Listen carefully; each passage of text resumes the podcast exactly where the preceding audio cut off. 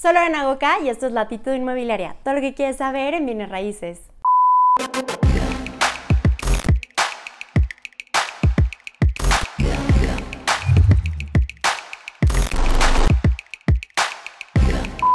Hello, como lo pueden ver en el título de este video, hoy vamos a platicar acerca del recontacto es cuando tú ya tuviste un contacto previo con un cliente, pero por alguna razón tienes que volver a recontactarlo, ya sea que no te contestó, que le quieras dar seguimiento. Y bueno, estoy segura que muchos de ustedes lo primero que hacen es como, ay, hola, ¿cómo estás? Soy Lorena Goca, hablo para darte seguimiento o te escribo para darte seguimiento. Y llegamos a un ciclo sin fin donde no nos contestan, nos dan largas y no llegamos a nuestro objetivo, a nuestro propósito. Entonces aquí te voy a dar algunos tips que creo que te pueden ayudar a tener un mejor recontacto. Pero antes de iniciar esta plática, quiero invitarte a que me visites en la página web que está apareciendo en pantalla, que es mi página web donde puedes encontrar mi curso, mis sets y muchísima información completamente gratuita para ti y algunos de los contenidos también tienen un costo. Y también que me sigas en mis diferentes redes sociales, recuerda que también puedes escuchar estas cápsulas por medio de Spotify o Apple Podcast y también puedes encontrar contenido exclusivo en Facebook y en Instagram. Pero antes de hacer este recontacto o este seguimiento a tu cliente, hay tres puntos vitales que tienes que tomar en cuenta que es en el primer contacto. Lo primero que tienes que tomar en cuenta es preguntarle a tu cliente, ¿Cuál es su medio de comunicación que usted prefiere? Muchas personas prefieren las llamadas porque para ellos es más rápido y muchos también prefieren los mensajes de texto o WhatsApp o Telegram. Es muy importante que tú sepas qué prefiere tu cliente y no que tú hagas lo que tú quieras y lo que más te gusta a ti uno se tiene que adaptar a las necesidades del cliente, que va relacionado con el punto número dos. También es muy importante que le preguntes al cliente, ¿le parece bien que le hable de usted o le hable de tú? ¿Cómo prefiere que me refiera a usted? Siempre recomiendo primero hablarle de usted y si el cliente te da la apertura de que le hables por su nombre o de tú, lo hagas, no antes. Así podemos eh, crear una mejor relación donde no haya fricción porque muchas personas pues se pueden ofender que a lo mejor le digas señora y es señorita o que le digas, le hables de tú y él quiere que le hable de usted. Así evitamos conflicto. Y el número tres y súper, súper importante también es el perfilamiento. Ya les he platicado mucho acerca del perfilamiento y esto se trata de hacer las preguntas adecuadas. Muchas, muchas veces como inmobiliarios me he dado cuenta que lo que hacemos es ofrecer lo que tenemos y no buscar las necesidades del cliente entonces, hay que hacerlo al revés, no buscar qué ofrecer, sino más bien escuchar primero y de ahí ofrecer ya sea lo que tengamos en nuestro inventario o buscarle opciones en, el inventario de otros compañeros o de plano decirle, disculpe, lo que más asemeja a lo que está buscando es esto, este, si encuentro algo más, con mucho gusto yo lo contacto. ¿Por qué? Porque así evitamos que hagas perder el, cliente, el tiempo a tu cliente y también pierdas tú tu tiempo. Esto es bien importante. Las preguntas clave ya se las he dicho en muchísimos videos que los voy a dejar aquí como sugeridos, pero por supuesto que es forma de pago, cuándo quiere comprar, quiénes inciden en esta eh, decisión, cuál es el presupuesto, cuáles son sus necesidades de ubicación, de superficies.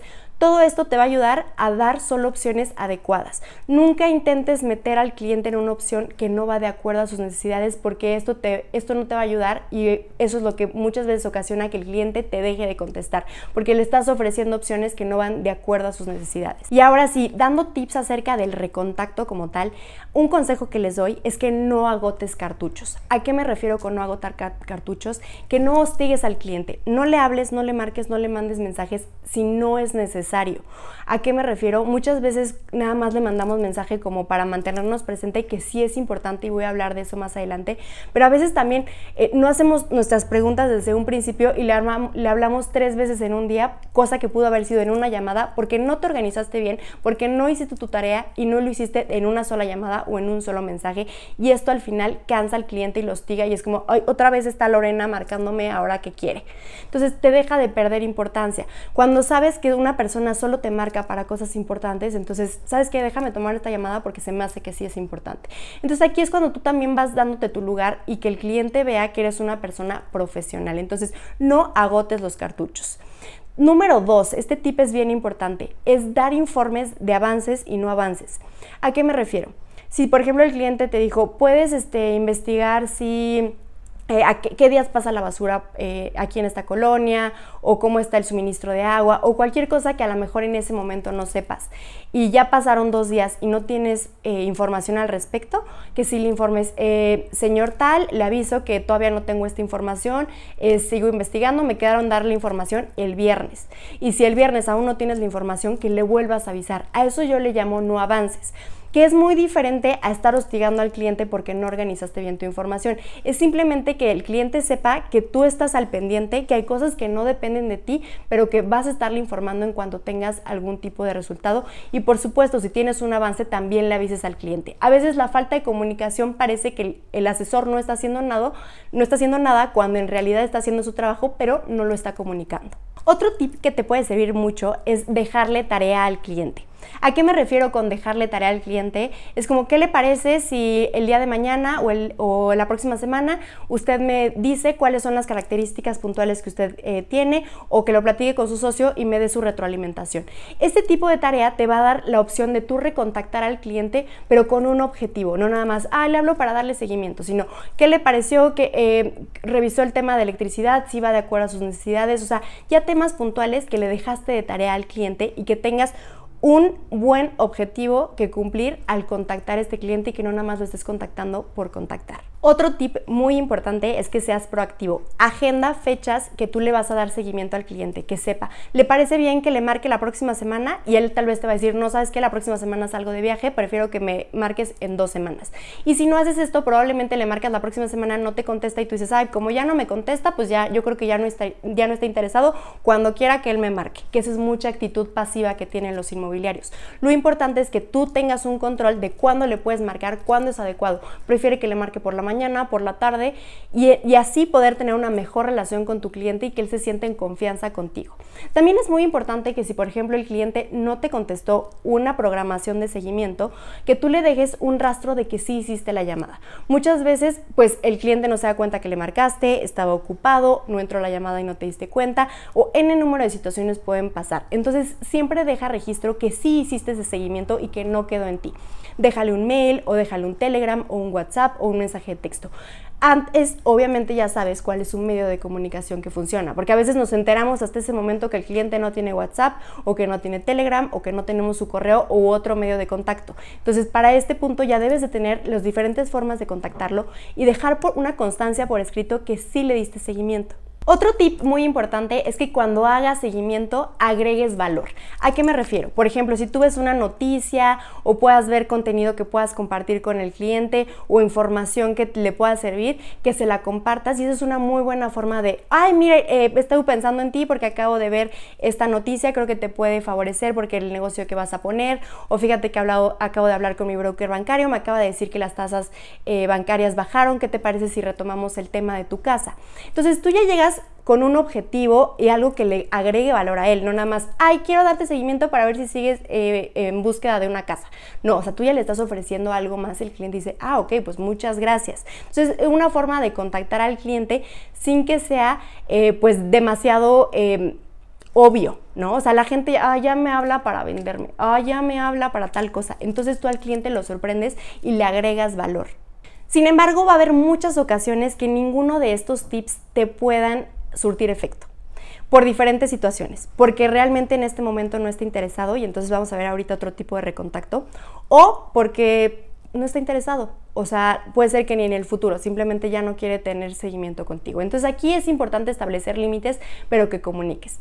Eh, señor Daniel, ¿sabe que eh, lamento, ya no lo quiero molestar más. Eh, este mensaje es solamente para avisarle que pues ya no le voy a estar dando seguimiento porque no he tenido respuesta de su parte. Le agradezco mucho su atención. Cualquier cosa, este es mi número, me puede contactar. O un correo. Esto se le llama el mensaje de despedida, que es algo así como un ultimátum. No se trata de amenazar al cliente, se trata de decir, bueno, ya no está en mí, ya le di seguimiento tanto tiempo, veo que ni siquiera lee mis mensajes o que no me contesta, entonces das un cierre. Muchas veces ahí es cuando el cliente te dice, no sabes qué, discúlpame, eh, contáctame el próximo año, ¿sabes qué? Ya no está en mi interés comparar. Pero tú no te quedas como el que, ah, pues ya, ya ni supe nada de él, sino que el cliente sabe que al final del día fue parte de su responsabilidad el que tú ya no le dieras seguimiento y diste un previo aviso. Si tienes oportunidad, siempre pide retroalimentación de tu trabajo. Ya sea que te compró o no te compró, te rentó o no te rentó, pregúntale qué le pareció el trabajo, cómo cree que puedo mejorar, porque al final del día hay cosas que a veces nosotros no percibimos y que la otra persona sí. Entonces, esto te va a ayudar a crecer. La retroalimentación siempre es algo súper positivo que te recomiendo le pidas a tu cliente. Ahora también es muy importante que mantengas recontacto con tus clientes que sí tuviste un resultado positivo o incluso que no tuviste un resultado a lo mejor en venta o en renta, pero simplemente no se dieron las cosas. ¿Cómo puede ser este tipo de seguimiento? Pues número uno, campañas de feliz Navidad, feliz Año Nuevo, cualquier día festivo que puedas tú recordarle al cliente que ahí estás. Siempre le recomiendo dar un mensaje mucho más personal que el, simple eh, feliz Navidad y próspero año nuevo, porque de esos mensajes les llegan millones o miles a sus clientes. Entonces es muy importante que sean mensajes mucho más personalizados, mucho más, eh, eh, pues, que sean mucho más profundos, que digan algo más que al cliente le puede interesar y que te recuerde realmente. Otro de los tips, si es un muy buen cliente, es el estar mandando regalitos a tus clientes anualmente o en sus cumpleaños, porque también eso va a generar recordación, presencia de marca. Otro tip es tener puntos de encuentro con tus clientes o con futuros clientes que podrías tener, como el patrocinio de eventos o ir a lugares donde sabes que ellos recurrentemente van, como pueden ser clubs, como pueden ser restaurantes. Aquí hay que tener mucho cuidado porque la ligera línea entre buscar un contacto casual y un acoso puede ser muy, muy delgada. Entonces tengamos mucho cuidado también que el cliente no, no piense que lo esté siguiendo, sino que tengas este contacto pues mucho más amigable, mucho más fresco, que no se sienta atosigado. Eso es muy, muy importante. Algo que también olvidé comentarles es que en la parte de la llamada hay clientes que les gusta platicar y luego nosotros somos súper secos. Pero sí o no, este, cuesta tanto. O sea, síguele un poquito la conversación al cliente. Por supuesto que toma el control de la llamada porque muchas veces estamos en una llamada y resulta que hablamos de todo menos de lo que teníamos que hablar. Entonces siempre con el control, pero creando esta relación con el cliente es muy importante. Y si el cliente es más práctico y quieres que le des las cosas como tal, entonces no le estés haciendo la plática, no es el estilo del cliente. Adáptate a las necesidades del cliente, a su personalidad y creo que con estos tips vas a poder tener un mucho mejor seguimiento. No tengas miedo de decir adiós a los clientes. Muchas veces hay clientes que es mejor dejar ir porque nada más te están consumiendo tiempo y energía y enfocarte en encontrar nuevos clientes y conservar los que ya tienes. Creo que estos son los principales tips que te puedo compartir para el recontacto de cliente. Estoy seguro que, que tú también tienes muchos consejos que darme, entonces te leo en los comentarios.